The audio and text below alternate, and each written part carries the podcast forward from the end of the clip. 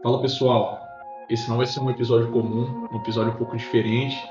Estou aqui eu, o Fabiano, o Matheus Coradini, a Luísa e a Nick aqui da Acerola, que ajuda a gente com nossas artes criativas, ajuda a gente com o nosso, nosso digital, marketing. E a gente está aqui hoje comemorando o nosso episódio de número 50. Já foram 49 convidados, porque a gente trouxe, escolheu com muito carinho aí. Tem alguns ainda para lançar que a gente já gravou mas como vamos comemorar uma, um número especial, esse episódio a gente vai contar um pouco da nossa história, um pouco do que, que, que a gente fez, qual caminho a gente percorreu para chegar até aqui. Vai ser um prazer ter, ter você aqui com a gente escutando esse episódio. Bom, eu sempre conto, alguns já devem ter escutado um pouco da história, eu sempre conto que tudo começou no ano passado quando o Fabiano me chamou para fazer alguns projetos de inteligência artificial. Mas a gente nunca falou quando que o Fabiano começou a entrar na inteligência artificial? Por que, que ele entrou? Eu entrei por causa dele. Mas por que, que você entrou, FB? Então, esse é o primeiro episódio presencial nosso aqui, né? Estamos dentro da Cerola. Acho que é importante a gente trazer aí um pouco do que a gente sempre teve com raiz e a gente trouxe muito no curso também, que é a base dos artigos que a gente lia, né? Você como estudante profissional da saúde, você precisa tá sempre antenado aí para entender o que está vindo, né? Então, 2017, o primeiro artigo que eu li sobre inteligência artificial foi o Lost in Thought, a gente falou em algumas publicações nossas, que basicamente o profissional de saúde ia se perdendo nos pensamentos, né? Com a quantidade de dados, quantidade de informação que a gente tem, evidências, não, não é humanamente possível você aprender tudo o tempo todo. E a partir dali eu comecei a me conformar, fui em hackathons também, de onde veio a ideia do meu proje primeiro projeto de pesquisa e iniciação científica, que é de predição de mortalidade infantil.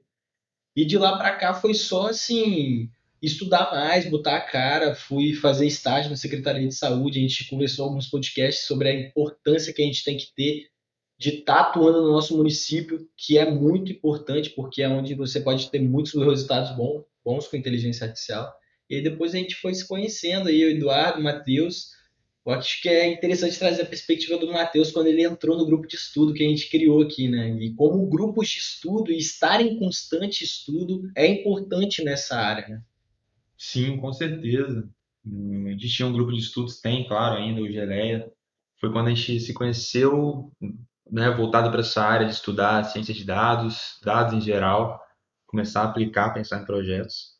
É, assim, é importantíssimo você ter em grupo né, as pessoas com esse mesmo objetivo, porque elas vão te arrastando junto para cima, vocês vão subindo junto, um conversa com o outro sobre o que está estudando, o que, que pensa em estudar, o que é mais importante, que tipo de projeto a gente pode começar a realizar.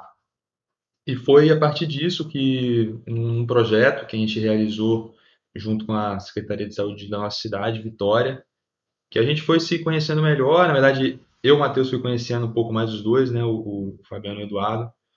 E acho que deu para perceber lá que tinha uma sinergia ali de trabalho, que acho que foi o que culminou para a gente começar a ver que juntos a gente conseguiria fazer coisas bem bacanas e é o que a gente tem feito, né? É, um geleia, assim, ele entrou, acho que, que eu comecei a participar, que eu conheci o Matheus virtualmente, acho que foi em janeiro, né, fevereiro, não lembro muito bem porque em dezembro do ano passado eu participei do primeiro hackathon e lá eu já estava fazendo esse projeto que o, que o FB estava me ajudando com inteligência artificial para a predição de AVC. E lá no hackathon eu não sabia nada de programação, eu só sabia as buzzwords da inteligência artificial, ficava falando umas mentiras lá, contando, falando uns nomes de brincadeira lá no, hackathon. Mas assim, muito interessado no projeto. É, a gente montou uma equipe bem bacana lá. Aí o projeto é, eu não sabia programar, mas assim, eu tinha a visão da. Eu fui como pessoa da saúde para o hackathon. Então, trazia a visão, era para predição de acidente de trabalho, a gente teve, ganhou o hackathon, foi super bacana. E como eu fiquei imerso ali 48 horas, por isso que eu acho importante essa ideia de participar de hackathons, que, pô, muita gente fala, ah, mas você está trabalhando, é uma mão de obra barata para uma grande empresa, muitas vezes. Pode até ser, mas a experiência que você ganha, o, o aprendizado, isso vale muito a pena. O network, e ali o Fabiano era um dos organizadores, ele depois falou, cara, ó, eu vou ser mentor lá no RecMed, é, em São Paulo, final de, final de janeiro, início de fevereiro, não é muito bem. Vamos também, eu fui para lá, era uma outra pegada, porque o daqui do estado foi um datatom, né? então era a competição era baseada em dados, e lá a competição era meio que um startup weekend, assim, era competição de ideias, tipo, quem vai ter uma melhor ideia para solucionar algum problema. A gente tá, tá, eu acabei sendo vencedor lá também, foi uma experiência muito bacana, conheci o Cauê, conheci o pessoal do meu grupo, e voltando, eu falei, cara, tem que. Ah, eu fui para São Paulo para fazer o curso do professor Alexandre Chavagat também, que foi outra aplicação do, do FB. E quando eu voltei, eu falei, pô, FB, tem uma coisa que sempre me incomodou, que é o pessoal tem muito charlatão na internet aí, contando mentira, principalmente usando conteúdo mais voltado para medicina, não era nem de inteligência artificial. Tipo, ah, o cara fala que a dieta da, da, da pedra é a melhor dieta. Essas coisas aí que é mentira. Eu falei, pô, não gosto de mentira, não gosto de gente sendo enganado, porque meu pai é enganado, meu irmão é enganado, minha mãe é enganada, meus amigos são enganados, e a gente tem que pô, dar uma forma de combater isso. Vamos então falar de conceitos básicos, vamos criar um capim. E foi logo quando estava surgindo a pandemia também, que começou a sair muita, muita notícia nada a ver. Falei, pô, vamos criar um canal para a gente falar de epidemiologia, de estatística. Eu queria aprender mais de estatística também, sabia muito pouco. E para ensinar você tem que saber. Né? Então eu falei, pô, se eu, se eu me comprometer a ensinar alguém, eu vou ter que estudar. Aí o FB sempre é, gostou de ter uns projetos assim, aí falou, pô, vamos embora. E aí começamos ali, começamos a fazer, fazer uns posts de VR. Ele falou, ah, vamos falar de inteligência artificial também, que a gente está mexendo com isso agora, uma coisa que vai impactar muito a saúde. Acabou que hoje a gente fala muito mais disso, né? A gente sempre traz, tenta trazer algum conceito de estatística também, porque é o que está por trás de tudo. E nisso a gente começou a. a o Geleia estava em paralelo ali, né? O Geleia tem 40 pessoas, não é isso? As 40 pessoas tem gente que é mestre em inteligência artificial, tem gente que é gente de todos os níveis, assim.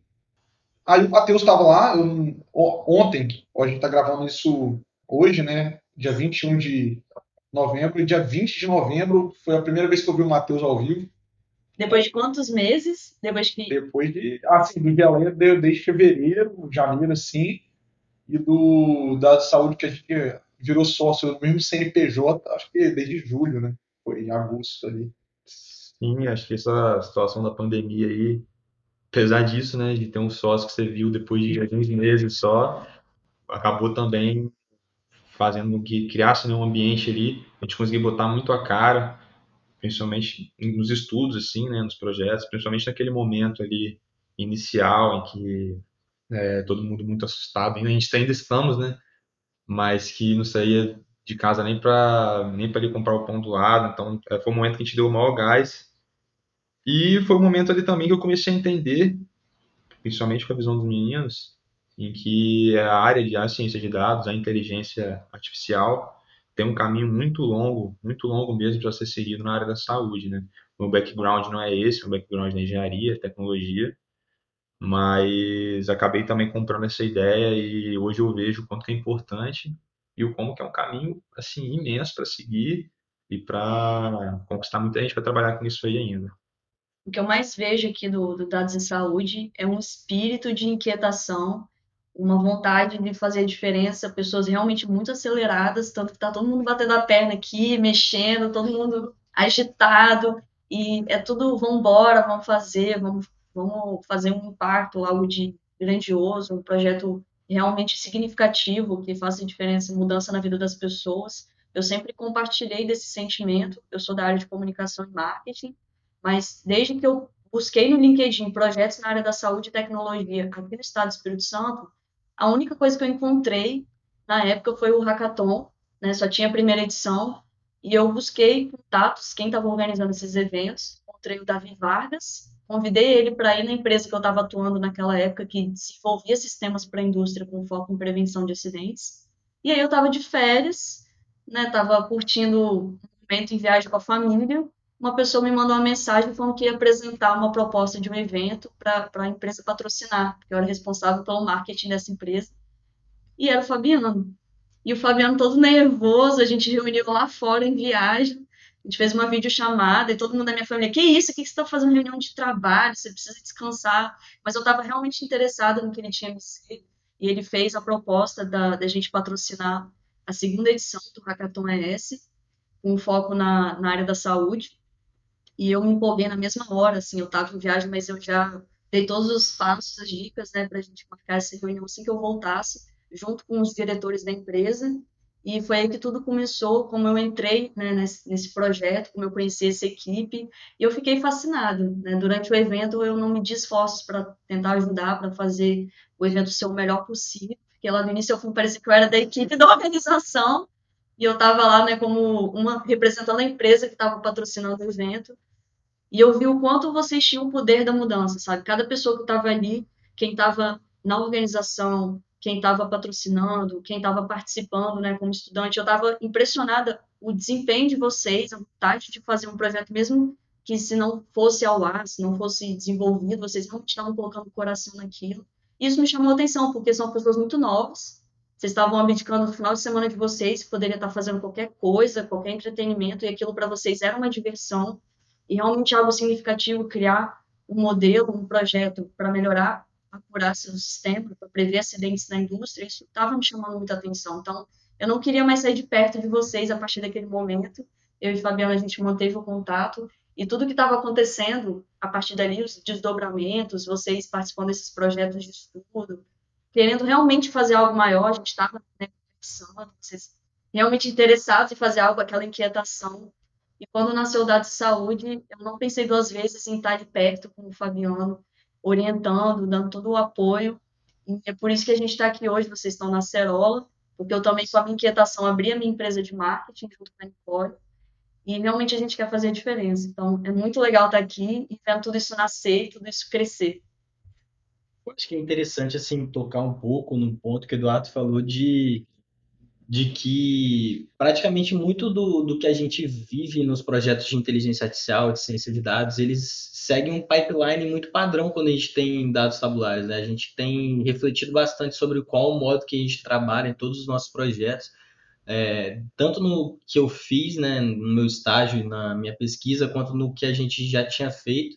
Juntar com o Matheus, depois do Geleia, foi aplicar esse pipeline em um projeto novo todo mundo via a Covid como um desafio muito grande, e a gente só refletiu e falou: olha, a gente tem os dados, a gente tem a tecnologia, e a gente foi atrás de aplicar machine learning para triagem diagnóstica de Covid. Né? Esse foi o primeiro projeto que a gente fez em conjunto, não como dados de saúde ainda, mas já entrando nessa perspectiva do dados de saúde, a gente falou: olha, a gente já tem um pouco de know-how, assim, bastante em machine learning, quase eu dois anos ali aplicando e o Eduardo e o Matheus há um ano, a gente refletiu e falou, vamos para Deep Learning, vamos buscar é, desafios cada vez maiores com imagens médicas, tem muitas imagens disponíveis, foi aí que a gente teve um insight de, olha, vamos participar de um edital que provê imagens médicas aqui no Brasil para gente?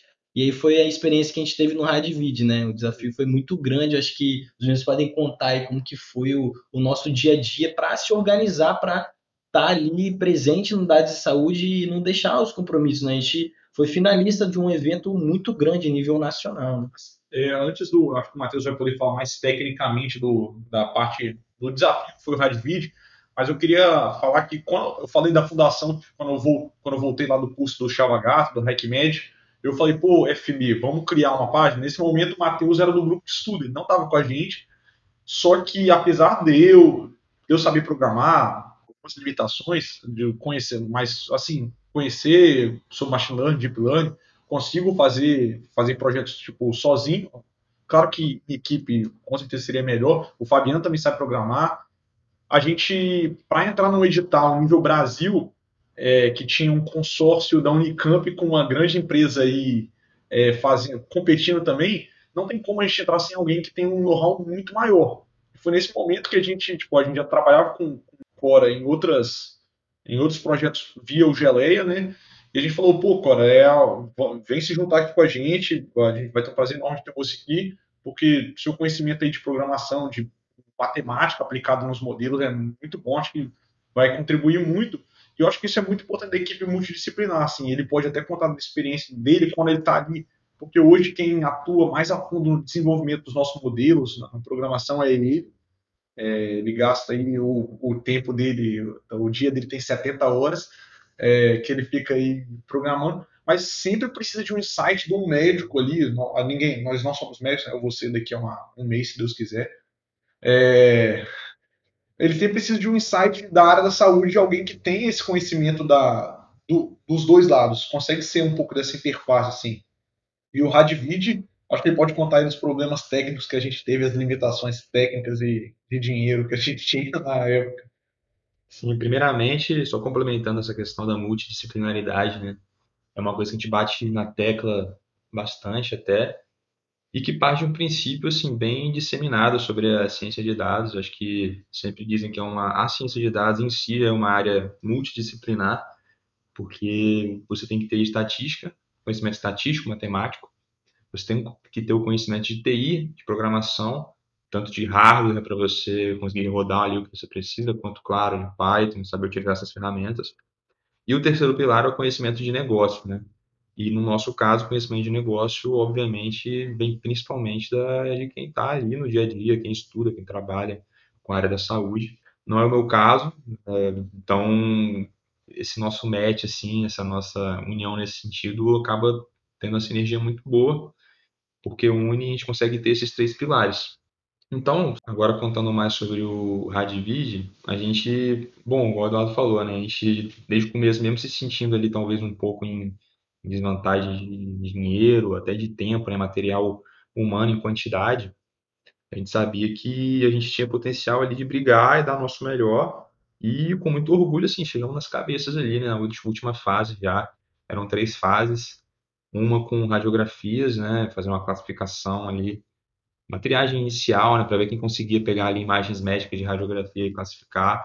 Mas depois já começou uma coisa bem mais complexa, com tomografias imagens em dimensões bem grandes, não só uma classificação, como uma segmentação também, que é uma tarefa que nunca tínhamos tido nenhum contato. Né? O aprendizado foi durante a competição, então, foi realmente botar a cara, madrugadas ali, madrugadas, e utilizando o Google, o Google Colab, né? Na época a gente não tinha créditos na AWS, que é uma coisa que a gente consegue utilizar hoje. Então, foi tudo baseado no Google Colab, que a gente não tem, não tem GPU local ainda. Então é aquela coisa, né? Você lidar com aquele, com aquele problema. Às vezes o Google Colab, para quem já utilizou, sabe. Cara, se cair sua internet, beleza, quebrou ali todo o seu modelo. Pode estar rodando, pode estar na quinta época ali de seis horas cada época, caiu sua internet, acabou. O Google, às vezes, ele, ele, ele, às vezes não, né? Você tem um limite de tempo que você pode usar a GPU.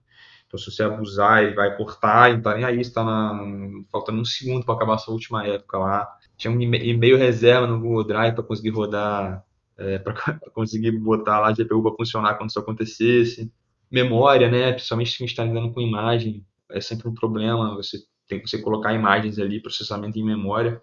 Tem soluções para isso, como criar é, generators, né, para imagem, você gerar on the fly a imagem enquanto você treina seu modelo. Mas mesmo assim, assim, são limitações e a gente, com tomografias ali reduzindo mais de 10 vezes a dimensão original, tendo essas limitações como premissa, sabendo que a gente teria criando modelos a partir disso, a gente conseguiu ali resultados muito bacanas, chegamos na última fase, é, perdemos para perdemos entre aspas, né? Não vencemos, quem, quem, quem venceu pessoas extremamente competentes também, equipes muito muito muito bacanas lá de, de São Paulo, a gente fica muito feliz de saber que existem essas equipes que existem pessoas que também estão se unindo, fazendo consórcios né, entre universidades, entre empresas, uma infraestrutura adequada, saber que existe né, esse material, material humano adequado em, nesse nível, nessa quantidade, poder trabalhar, participar desse mesmo, desse mesmo, mesma competição que a gente. Então, assim, no geral foi um prazer, foi um, foi um momento ali que eu acho que deu uma confiança pra gente, a gente começou a perceber que a gente tem potencial, e é isso. Galera, uma dúvida, assim, que sempre me vem à mente, vocês colocam a mão na massa, vocês fazem projetos de desenvolvimento em inteligência artificial na saúde e ciência de dados. Só que vocês também têm uma preocupação muito forte na área de educação, de ensinar as pessoas. Vocês estão o tempo todo ali na internet, produzindo conteúdo. Vocês inventaram né, o quadro de podcast, algo que eu nunca tinha visto, especializado para a área da saúde, com inteligência artificial, tecnologia. Então, o porquê, assim, qual é o propósito, o que motiva vocês a fazerem todos esses projetos, além do desenvolvimento, esse trabalho de educação também? Então, posso começar falando assim do, de, da minha visão do nosso propósito, né? Porque eu acho que cada um intrinsecamente tem uma vontade interna do porquê está fazendo o que está fazendo aqui dentro. Mas eu acho que o principal que a gente viu era que a gente precisava mostrar primeiro para o profissional de saúde algo que estão chamando recentemente, que a gente fala muito nos podcasts, conhecimento de reparo, que é algo que a gente precisa mostrar na prática e desconstruindo vieses, desconstruindo alguns conceitos que as pessoas que estão na saúde ainda não aprenderam, né? Então, nosso principal propósito é conseguir chegar nessas pessoas para que elas saibam quando chegar a inteligência artificial no hospital dela que aquele alarme que está ali ele tem um significado por trás, que ele foi treinado em uma quantidade grande de dados e que hoje nada mais justo do que a gente utilizar a capacidade computacional que a gente tem a favor da gente, né? Como médico, como cientista de dados, no nosso caso, no, no, na equipe multidisciplinar. E eu acho que o Eduardo vai falar melhor que a gente tem aí para o podcast, né? Uma, um lema nosso, né? Sobre por que, que a gente chama quem a gente chama, né? É assim, eu acho que sempre que a gente vai gravar um podcast, a ideia é convide pessoas, né? Grave com pessoas que você gostaria de ouvir o podcast. Então, a gente grava podcasts, episódios com convidados que, que a gente tem o prazer de ouvir. Então, a, a, gente grava e depois que a gente publica, a gente escuta ele. A gente vai fazer alguma coisa e escuta o nosso podcast. Porque a gente acha que sempre vai ter alguma coisa ali para acrescentar é, mais no nosso conhecimento, ou para relembrar de alguns conceitos, ou até para para ser uma pessoa, às vezes pessoas profissionais, é, empresas que a gente também se espelha, assim. Porque a gente tem vários convidados de, acho que altíssimo calibre, que são espelhos para a gente de profissionais, de conquistas que, que já conseguiram na carreira, até de formação. A gente gosta dessa pegada acadêmica, a gente continua hoje, a maioria das coisas que a gente faz, a gente tenta escrever algum artigo em cima, a gente tem um professor que eu gostaria de fazer uma menção rosa aqui, eu acho que ele merece muito, que é o Gustavo Pinasco, que ajuda a gente demais nessa parte da escrita científica, é, ajuda a dar todo o apoio contra a inteligência artificial também. E uma coisa que o Fabiano falou do, do propósito educacional é que a gente acredita que a inteligência artificial só vinda na saúde o dia que as pessoas saberem o que, é. Muita gente fala, acha que a inteligência artificial de agora não é, nem na área da saúde, nem em outras áreas, só que nas outras áreas tem menos barreiras para entrar do que na área da saúde. Né? É, a inteligência artificial começou na saúde já tem mais de 50 anos, claro que não era igual é hoje, era outra capacidade computacional, mas assim, para ter ideia, os modelos matemáticos foram publicados há mais de 50 anos, só não tinha uma forma de fazer isso no computador, mas as operações matemáticas existem há muito tempo, e durante todo esse tempo a inteligência artificial teve os invernos dela. Na década de 90 foi um tempo aí meio sombrio da inteligência artificial. Todo mundo esperava muito que fosse vingar no início da década de 90, não vingou. Aí já passa por um tempo de descredibilidade e ela voltou a esquentar a inteligência artificial em 2012 com o desafio de ImageNet, que, que uma rede neural conseguiu ser muito superior ao ser, ser humano e os outros as outras formas que eles usavam para detectar a imagem é, detectar é, tipo, se uma imagem é de um coelho ou de um elefante, é, pela primeira vez uma rede neural foi extremamente superior.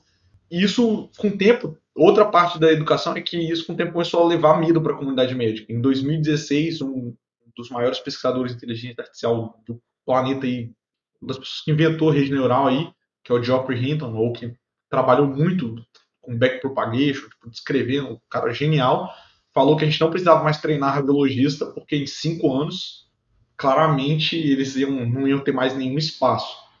E falta um ano e ele está muito longe de acertar essa previsão, graças a Deus.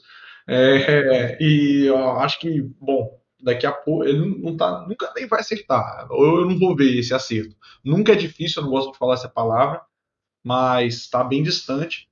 E o médico tem seu espaço dentro da, da saúde, mesmo com a inteligência artificial, inclusive um papel muito maior. A inteligência artificial está vindo aí como uma ferramenta né, para auxiliar as decisões, essas coisas. O, o, legal dessa questão do podcast é que o, o, objetivo é vocês gravarem com pessoas que vocês admiram e que vocês querem absorver conhecimento, é que o céu é o limite, vocês não se limitam em quem vocês vão convidar. Então eu já ouvi assim, do Fabri convidar professor de Harvard para vir aqui no podcast, o cara acertou, uma vez eu até brinquei, eu falei, caramba, só falta você chegar na NASA agora, né? Ele falou, nossa, é verdade, vou mandar mensagem para eles. Então, o Fabri, ele realmente tem esse espírito libertador de que não existe uma barreira para quem a gente vai convidar para o podcast, e isso tem enriquecido o trabalho de vocês, porque cada vez mais eu vejo profissionais super renomados, especialistas, vindo aqui é, falar um pouco desse trabalho e eu vejo que isso tem incentivado a expansão de outros projetos na área da saúde e tecnologia. Estou vendo aí outros estudantes de medicina também, de outras instituições, estados, fazendo esse trabalho. E eu vejo que é muito legal o quanto vocês estão inspirando toda essa geração de estudantes da medicina, mostrando o quanto é possível né, criar, desenvolver projetos na área da saúde, na área da educação. Então, parabenizo muito, eu admiro realmente esse trabalho que vocês fazem. E acho que o primeiro passo para a mudança de uma cultura é a mudança do nosso comportamento, que é o que vocês têm feito. Então, acho que é importante você tocou num, num, ponto da gente mirar muito na lua, né? Acho que isso foi muito o que aconteceu recentemente, né? Que a gente fez o bootcamp com o Google, o pessoal da Portal Telemedicina. A gente, assim, um ponto que até a Luísa pergunta muito pra gente, e o pessoal deve ser curioso, como que a gente se organiza, né? Tipo, na verdade, a organização é a chave aqui no dado de saúde, né? A gente tem que ter o tempo para o estudo, a gente tem que ter o tempo para o trabalho e tem que ter o tempo também de postar conteúdo. E isso tudo é muito importante, assim, mas a gente sempre mira muito no longo prazo. A Luísa botou aqui alguns spoilers de podcasts internacionais, então tem coisas que a gente já desenhou que a gente pode dar spoilers, mas eu acho que é muito interessante que tudo tem o seu tempo, né? Então a gente desenha o nosso presente hoje muito organizado em o que, que a gente sente que é o melhor para o público, para vocês que estão ouvindo, para vocês que estão curtindo no Instagram. A gente passou por uma, um rebranding aí da nossa marca, o pessoal aqui da Acerola. E eu acho que assim, você que está acompanhando aí, vocês vão ver muita coisa legal pro ano que vem. Podem ter certeza disso. Esse é o episódio 50 e a gente não está nem perto de parar. Tem muito episódio para soltar com pessoas muito interessantes que vocês vão gostar muito. E eu acho que é interessante a gente comentar também assim como que isso tudo veio é, junto com um ecossistema que a gente tem muito pouco assim desenvolvido na área da saúde e tecnologia e que tem sido muito apoiador para a gente, né, Eduardo? Principalmente o pessoal do Bruder, o ecossistema, que a gente tem muitos desafios que eu acho que vai gostar bastante de comentar aí, né? É, assim, a gente hoje está sendo acelerado na Bruder, é uma aceleradora de startups, a gente está sendo pré-acelerado no momento, no momento que eles chamam de garagem, e está sendo um apoio muito legal, assim, porque apesar de a gente gostar muito do que a gente faz, a gente não tinha um conhecimento de, é, de empreendimentos assim tão, tão grande. O apoio que eles têm dado tem sido muito bacana. E é, é, uma coisa muito difícil, sim, quando você compara com, com os outros ecossistemas, né? Você pensa ali no Rio, São Paulo, é, o, é, a gente, tá, o Espírito Santo é muitas vezes ignorado aí, não sabe nem onde é, não sabe nem que Vitória, quando eu falo que é de Vitória, pergunta se é de Vitória da Bahia. Assim, o, eu acredito que tá aqui um desafio, mas a gente pensa muito, é, a gente vê aí, tem muitas grandes empresas, startups que surgiram no nosso estado, então elas também servem como um espelho, assim. É, as pessoas conhecem aí o PicPay surgiu em Vitória, a, a Zite, que é uma empresa de, de lojas autônomas, surgiu em Vitória, a Wine, é, de entrega de vinhos aí, assinatura de vinhos, clube de vinhos, surgiu em Vitória, Olho do Dono aí, que foi premiada no TechCrunch, né? Como é o nome? Lá, lá no, na Califórnia. É de Vitória. Então, assim, não é porque a gente está fora desse eixo, fora do nicho aí. Com certeza, você tem mais pessoas trabalhando, a população de Vitória é muito inferior de São Paulo, mas é, a gente não, não, enxerga isso como um empecilho. É, os networks que a gente vem desenvolvendo através do podcast, através dos hackathons que a gente participou, isso auxilia muito na gente desenvolver projetos. E é um desafio que a gente tem, mas que que a gente está com o apoio da Bruda, o apoio da Cerola aí, então agora nós estamos com um brand profissional. Isso daí, pô, tem, com certeza está ajudando muita gente. Vamos lá, a gente não vai parar por aqui, assim, o objetivo é continuar educando a comunidade para a gente conseguir implementar os modelos que a gente acha que pode trazer benefício que a gente fala do ponto a ponto, né? Até no, na gestão, o hospital pode parar de, de gastar com alguma coisa, tipo, ter um gasto mais mais eficiente, uma predição usando time series ali para saber quanto de insumo você vai precisar, até um, um diagnóstico mais fácil para o paciente. Né? Acho que é muito nessa linha aí. É, eu, eu gosto sempre bastante de pontuar o fato de ser daqui também, porque acredito que mostrar que é possível, que a internet permite você estar fora né, do, do eixo do São Paulo ali, conseguir criar coisas, conseguir agregar valor, eu acho que só faz a gente caminhar cada vez mais para o nosso ecossistema ser nacional. E eu acho que todo mundo tem a ganhar com isso, né? Então é um grande orgulho fazer tudo aqui de Vitória e acho que está sempre pontuando isso e estimular quem é de outros estados aí que, que estão mais distantes né, desse centro a fazer, fazer acontecer também.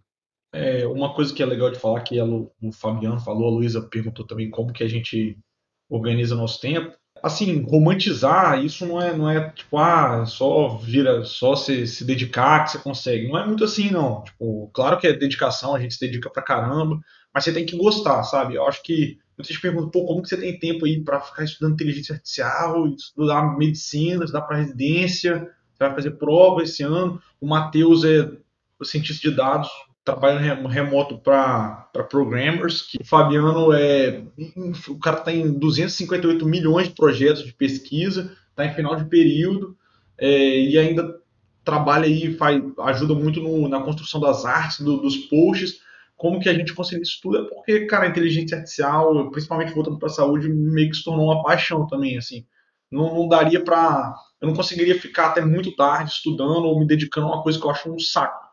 Então, quando é uma coisa que você gosta, a gente, por causa da pandemia também, porque assim, a gente, o Matheus, como eu falei, é o cara que está ali mais dedicado no desenvolvimento dos modelos, mas a gente fica aí com ele até de madrugada em vídeo chamada, auxiliando ele ali, às vezes até tendo insights, porque a pessoa está tão dentro ali do código que às vezes a gente que tem menos, menos know-how de programação, às vezes acaba, pô, Será que não é só isso, não? Porque às vezes está tão imerso. Então, esse, trabalho de equipe, tá do lado dessas pessoas que eu, que eu admiro e gosto tanto, é, também auxilia muito essa dedicação, essa organização. É, eu sou um cara muito desorganizado, muitas vezes, e ter o Fabiano ali me, me dando dica das ferramentas que ele utiliza é, ajuda muito. Então, tudo isso tem, tem favorecido a gente estar tá junto, estar tá desenvolvendo as, as tecnologias tá, de inteligência artificial e os conteúdos. E tem novidade vindo aí. É importante não romantizar mesmo, porque é muito bom, acho que no momento que a gente abre, se qualquer um abrir agora o Instagram aí, vai ter alguém romantizando isso numa das três primeiras fotos do seu feed, mas é importante saber que só acontece se você tiver realmente um certo lazer naquilo e um prazer para pelo menos compensar um pouco do lazer mais tradicional que você não está tendo, né? Então é importante frisar e todo mundo tem alguma coisa que vai conseguir ter esse prazer fazendo. Nossa, isso é extremamente importante a gente falar aqui nesse podcast, porque foi uma coisa que aconteceu comigo quando eu abri minha empresa recentemente, a Cerola, que é um amor, é uma paixão enorme. É muito legal você ter o seu próprio projeto e ver isso nascendo, crescendo, mas não dá para romantizar e esquecer que o cuidado com a saúde mental é fundamental.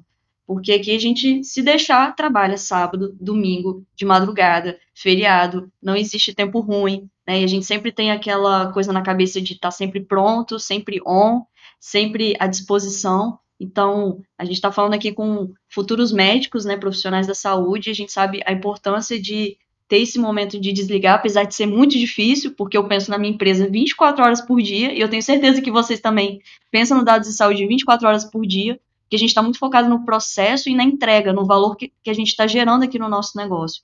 Então, uma dica legal para a galera é realmente ter esse momento de lazer, de se desligar. O Fabiano às vezes vai lá para o interior, vai para a roça, né, com a namorada, se desliga, apesar dela ser muito acelerada também, né, Fabri, tanto quanto você.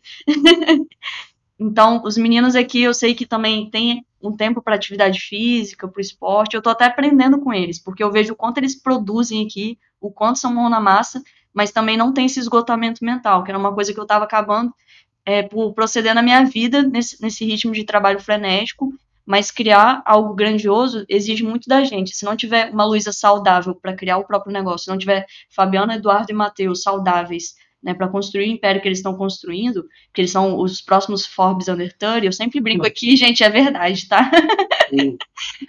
mas, mas, assim, é, isso que a Luiz falou é muito importante. É, você tem um momento de distração, um momento de desligar assim. Desligar é difícil, mas ficar no stand-by igual a TV, que é só dar uma chamadinha que já liga de novo. É, mas isso não quer dizer que você não vai ficar puto, não, porque assim, tudo isso que a gente faz, até tipo, as etapas de empreender mesmo, assim, da, da parte mais de, de burocracia jurídica, burocra... ficar buscando parceiros comerciais. Isso tudo isso é, é uma coisa que consome mentalmente. E a parte que, que é o nosso lazer, que a gente mais gosta aí, que é o desenvolvimento dos modelos, a criação, isso também consome, porque tem hora que não que você vai ficar puto ali, que as coisas não vão funcionar, mas por isso que esse, você ter noção de que tentar desenvolver alguma coisa, em qualquer área que você for trabalhar, seja no marketing, na criação de uma empresa disso, seja uma empresa de inteligência na saúde, seja uma empresa de prontuário eletrônico, qualquer coisa que você for fazer, você for dedicar, você vai se estressar. Tipo, não, não, não... por isso que quando a gente vê o pessoal romantizando muito, a gente não, não acha isso bem bacana. E mas também é o que a Luísa falou. Você tem que ter noção de que se você não, não tiver o tempo para cuidar de você e não só do seu negócio, seu negócio não vai andar, porque uma hora você você não vai aguentar. Então, tipo, você pode até crescer ali durante um momento, mas uma hora você vai chutar ali, você vai travar e não vai ter como se você não, não estiver cuidando de você mesmo. Acho que esses foram, assim, a gente falou muito da, da nossa história até agora e do, como é empreender na saúde, por que empreender com inteligência artificial na saúde, como que a gente se conheceu um pouco da nossa história. Espero que vocês estejam gostando. É, eu acho que é mais ou menos essa linha. Acho que uma dica final que eu poderia dar, eu acho que aí já está finalizando aqui o nosso podcast. É, se você realmente gosta de inteligência artificial, até da área, igual o Eduardo falou que você atua, assim, busca um projeto, uma, um projeto real, mesmo que seja com dados públicos, algo que você realmente queira e aprenda com aquilo, aprenda as etapas que você precisa fazer para fazer isso acontecer. Se organize em tempos, em termos de semana, horas por semana. A gente já fez muito curso aqui, hoje a gente está até saturado de tanto curso que a gente já fez, porque agora a hora é de colocar a mão na massa, aprender com cada desafio e colocar realmente em prática. Então, se você está ouvindo esse podcast aí, a dica que fica é realmente aprenda, mas aprenda sempre aplicando no seu dia a dia, seja novos hábitos, seja realmente um projeto de inteligência artificial, eu acho que está muito ligado à prática, né?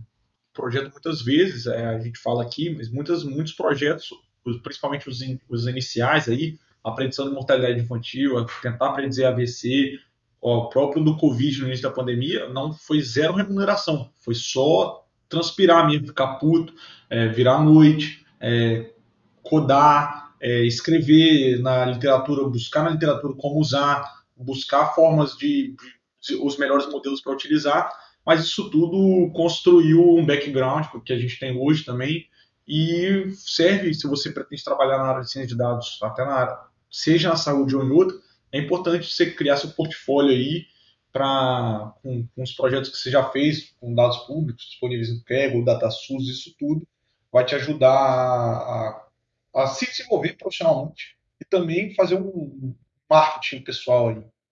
E para quem está ouvindo esse podcast, está super acelerado, quer fazer parte desses projetos de estudo aí do Geleia, como é que faz? Está aberto ou é um grupo fechado? O Geleia, assim, inicialmente é um grupo de pessoas daqui de Vitória, né, do estado. É, a gente faz uma a as aulas estão disponíveis no YouTube, né? A gente faz algumas semanas de Business Intelligence, fez semana de Deep Learning, que a gente teve aula de GAN, várias coisas, porque a ideia de, de não crescer tanto é de ser uma coisa bem pessoal. Acho que no início eram cinco pessoas, já tem umas 40 assim, mas a importância de ser pequena é que todo mundo participa, todo mundo tem voz para falar. Quando você abre uma coisa muito grande, apesar de saber que as comunidades são muito importantes, assim, a gente está ali o Fabiano participa mais do, do Data Hackers lá na, no canal de Health Data deles, porque é importante você ter uma comunidade que te apoie. Mas a, a ideia de manter o gelé pequeno é para manter sempre engajado, porque quando você começa a crescer muito, muita gente vai entrando e acaba que, que perde um pouco o engajamento. Então fica a dica aí, você de outro estado que está ouvindo, tem vontade de abrir o seu grupo de estudo, só vai. Já montei grupo no WhatsApp, no Telegram, no Slack. A ferramenta que você tiver marca os encontros aí online. Tem uma nova plataforma que os meninos estão usando que até simula uma sala de, de conversa. Conta aí, Fabri, que eu achei sensacional. Realmente parece que você está num um ambiente diferente, reunindo com várias pessoas, dá para fazer workshops, palestras. Achei sensacional. É, eu acho que a gamificação está chegando aí, principalmente na educação, né? A gente tem algumas possibilidades. É, esse Kumo Space, depois a gente bota aí no link da descrição, é, é algo que a gente está testando ainda para fazer os novos workshops aí, talvez dinâmicas de grupo. E dar um spoiler pro pessoal aí para ficar de olho no final do ano que vai ter mais novidades. Se você está esperando para aprender o passo a passo do zero até inteligência artificial, você pode realmente esperar que a hora está chegando aí para você ter um curso muito completo. Isso aí, pessoal. Só agradecer e falando dos grupos, novamente, igual o Luiz falou, a gente tem o Geleia aqui, tem o pessoal do Medicus Learning Machine, que é, é do Centro-Oeste, não lembro direito agora. Mas, pô, as pessoas estão estão se unindo e montando grupos. Tem o grupo Turing da USP, então tem sempre grupos de estudos. É, isso é muito importante, assim. Eu acho que é até melhor que os grupos sejam locais, com pessoas que você possa ter um contato muito próximo. Essa é uma experiência nossa, né, que, que a gente teve. Eu conheci uma... Porque se fosse um grupo enorme, qual era a chance, assim? Tá, teria alguma chance, mas qual era a chance do Matheus estar aqui hoje com a gente, é, da gente ter se tornado sócio, se, se fosse um grupo tão grande, assim, dentro então, é, essa proximidade é muito importante, ser um grupo local, até para fortalecer a, o ecossistema local, né? E o desenvolvimento de projetos também na região. Né? Na região, isso. Isso, e quem sabe aí com grupos de outros, outros estados, outras cidades, tem aí uma comunicação entre os grupos, né? Projetos Com aí. certeza. Acho que é super bacana. Então, recomendamos todos aí a fazer, que alavanca todo mundo, é, é incrível. Eu lembro que, eu, só finalizando, lembrando, Fabiano me mandava mensagem 8 horas da manhã assim, e aí, o que que vamos estudar hoje, sabe? Então, cara, vai um, um leva o outro pra cima e é muito bom. Isso aí, só agradecer, pessoal, quem escutou até o final aí. E fica de olho que a gente tem umas novidades para vocês no final do ano. Eu não quero nem ver daqui a 3, 4, 5 meses, 5 anos. Essa galera é muito acelerada. Gratidão, é uma honra estar aqui com vocês, vendo tudo isso nascer e florescer. E vamos embora, vamos junto. Galera, você que está escutando aí, só para dizer que todo mundo aqui é, é uma base de estudantes, de pessoas inquietas, pessoas comuns, que não nasceram sabendo sobre inteligência artificial, que não nasceram médicos, que realmente estão aprendendo, estão aí trazendo conhecimento. Acompanhe essa turma e vocês também são capazes né, de criar o projeto de vocês. Troquem ideia aqui, qualquer dúvida que vocês tiverem, a gente está no grupo do Telegram, temos o Instagram do Dados de Saúde, o LinkedIn, a Twitch, o YouTube, Medium, os caras estão em todos os lugares possíveis. Então, assim, não falta oportunidade de comunicação. Só vem.